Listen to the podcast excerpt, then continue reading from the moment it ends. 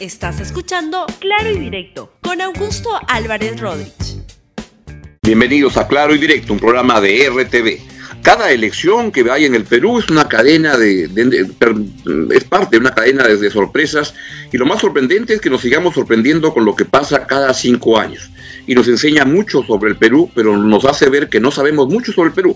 Yo hoy voy a tener una entrevistada que trabaja en estos temas, Karime Paves, cofundadora y directora de la consultora Inclusiva, para poder ayudarnos a entender qué sabemos de nuestro Perú en este contexto electoral.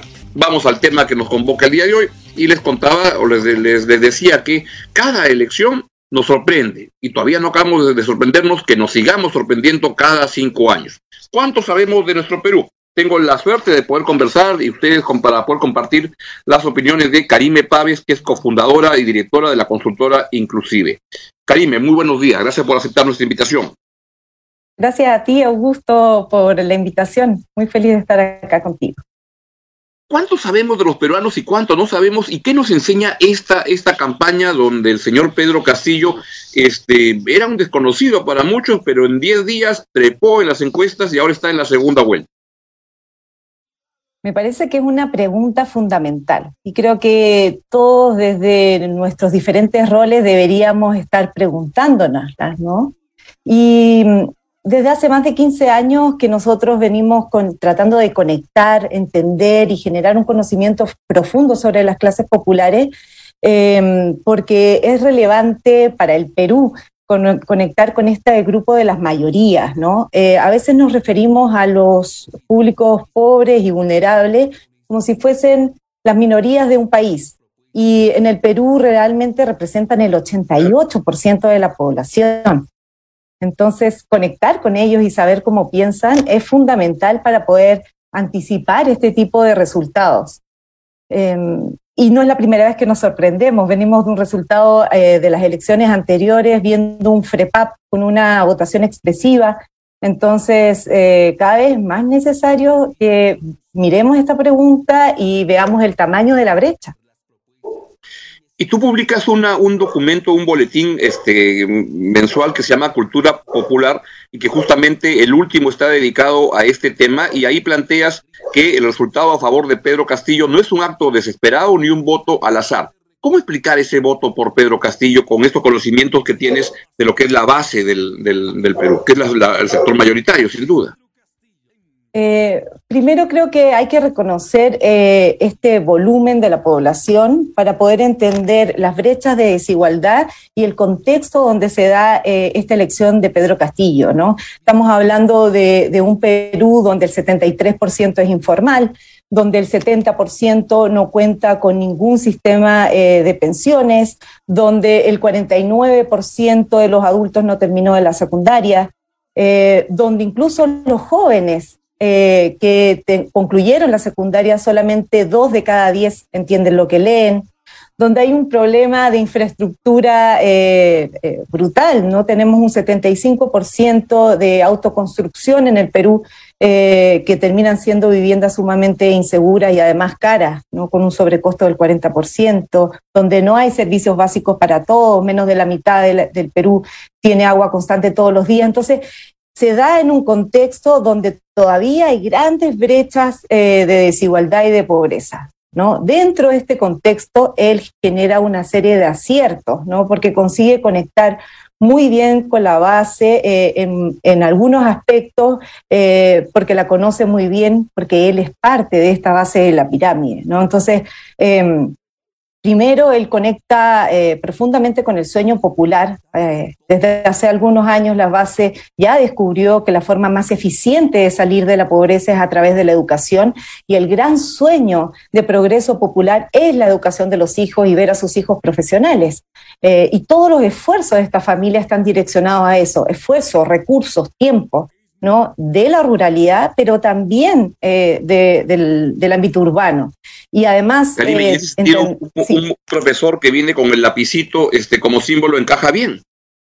Encaja muy bien y además el usar el, el, lápiz como un símbolo es un gran acierto también porque conecta con el pensamiento concreto de la base, ¿no? Al tener una baja escolaridad Y al haber un analfabetismo funcional muy alto, eh, todos los elementos que apelen a lo concreto, a lo tangible, a lo real, eh, funciona muy bien en los segmentos populares, ¿no?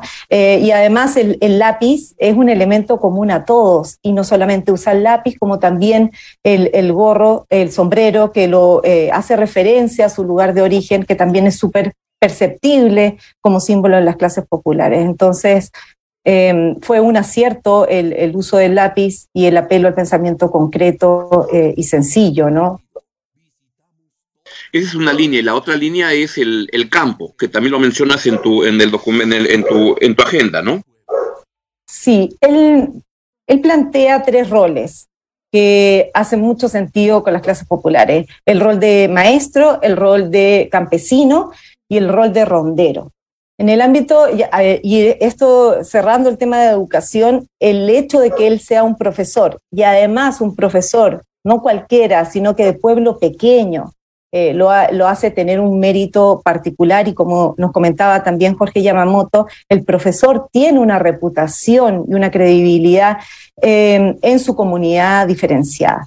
Entonces hace coherente todo esto del lápiz. Por otra parte, la parte de, campesino, él es hombre de campo, lo que eh, hace que las personas crean que él pueda eh, mirar a la problemática del campo eh, con genuino interés y desde un conocimiento real, ¿no? Eh, entonces, eh, la esperanza es que él pueda trasladar ¿no? esta problemática y, dificultad que está sufriendo el campo hacia un plan de gobierno y además recordando que recientemente estuvimos en un conflicto, eh, muchos conflictos sociales en torno al agro y no se ha llegado todavía a, una solución satisfactoria para, para todas las partes. Entonces, él aprovecha también evidentemente una coyuntura eh, y eh, saca la voz de un agro olvidado que quiere recuperar su orgullo, que sabe que es responsable por este 80% de todo lo que se consume en el Perú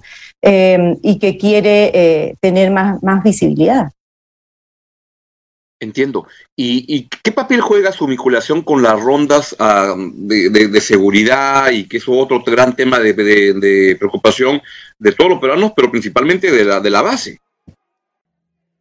Sí, las rondas eh, campesinas eh, conectan además con un estilo de pensamiento eh, conservador que tienen en general las clases populares y con una moralidad que tiene que ir al centro.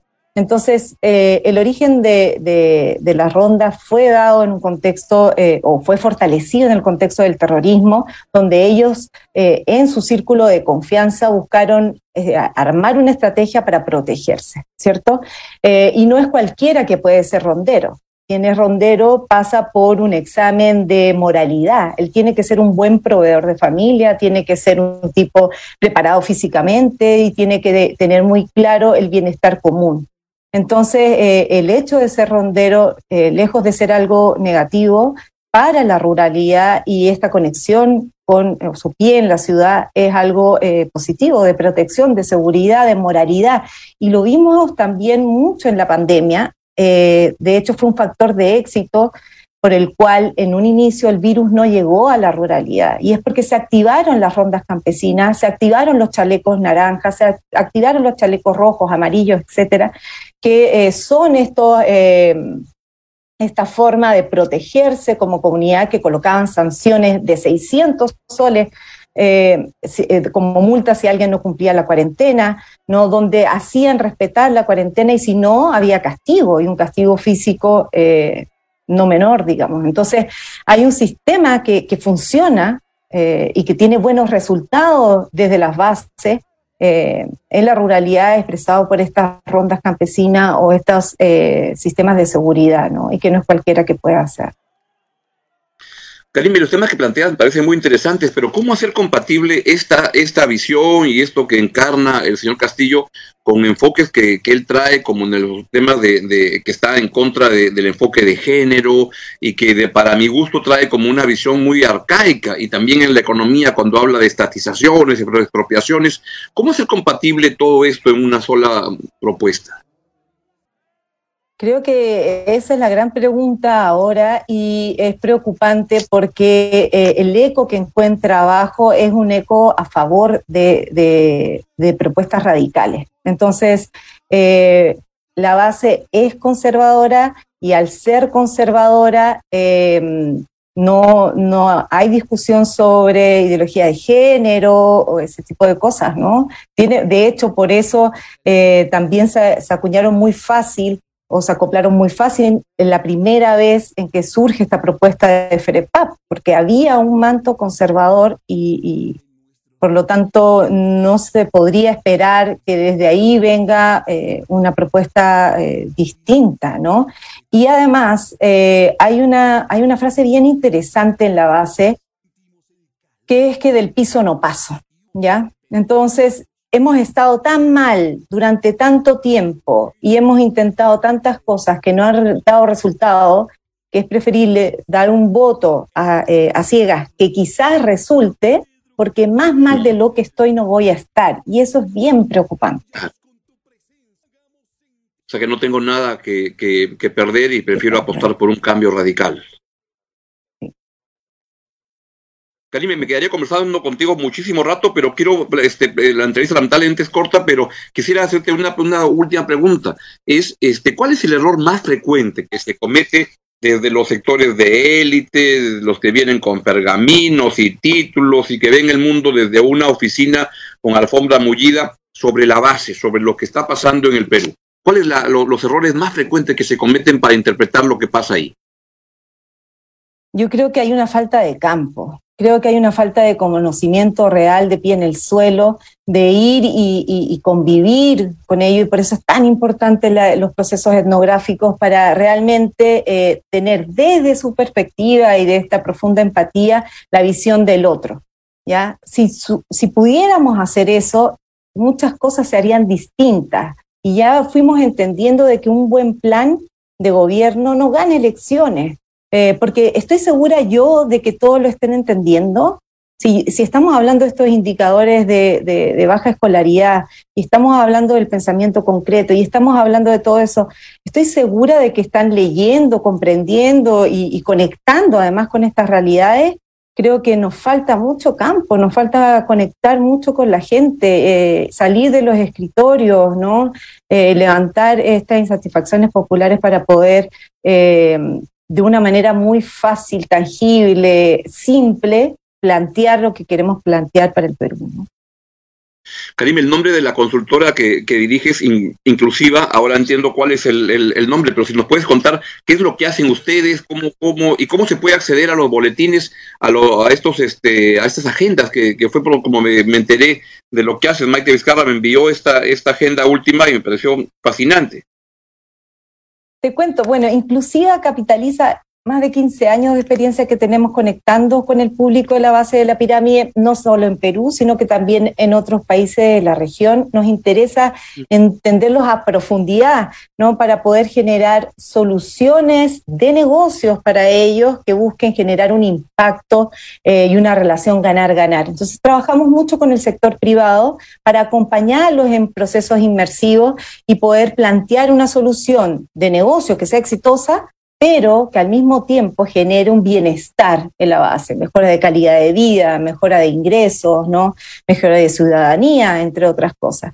Entonces, eh, empezamos por generar este conocimiento robusto sobre la base y para eso hemos empezado hace un año a hacer boletines mensuales temáticos, ¿no? Eh, que hablan sobre diferentes aspectos de la población, que son gratuitos, disponibles, nos pueden escribir, mandar sus correos por las redes sociales de Inclusiva eh, y les podemos hacer llegar los, boletines, incluso las ediciones anteriores. Hay edición sobre la mujer, ¿no? sobre la venta puerta a puerta, eh, sobre el agronegocio, sobre la construcción en el Perú, sobre varias cosas que nos ayudan a ir empatizando y entendiendo con estas mayorías, ¿no?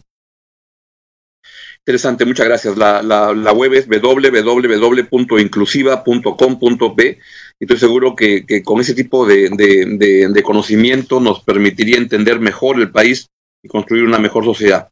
Uh, Karime Páez, muchas gracias por tu participación esta, esta mañana en, en Claro y Directo. Te agradezco mucho. Gracias a ti, Augusto. Muy bien. Eso ha sido el programa de hoy, me pareció tremendamente interesante. Bien, es todo por hoy, les agradezco su presencia. Cuídense mucho y sean solidarios con las personas que menos tienen y que más problemas tienen en estos momentos. Nos vemos mañana aquí en Claro Directo en RTV. Chau, chau. Gracias por escuchar Claro y Directo con Augusto Álvarez Rodríguez. Suscríbete para que disfrutes más contenidos.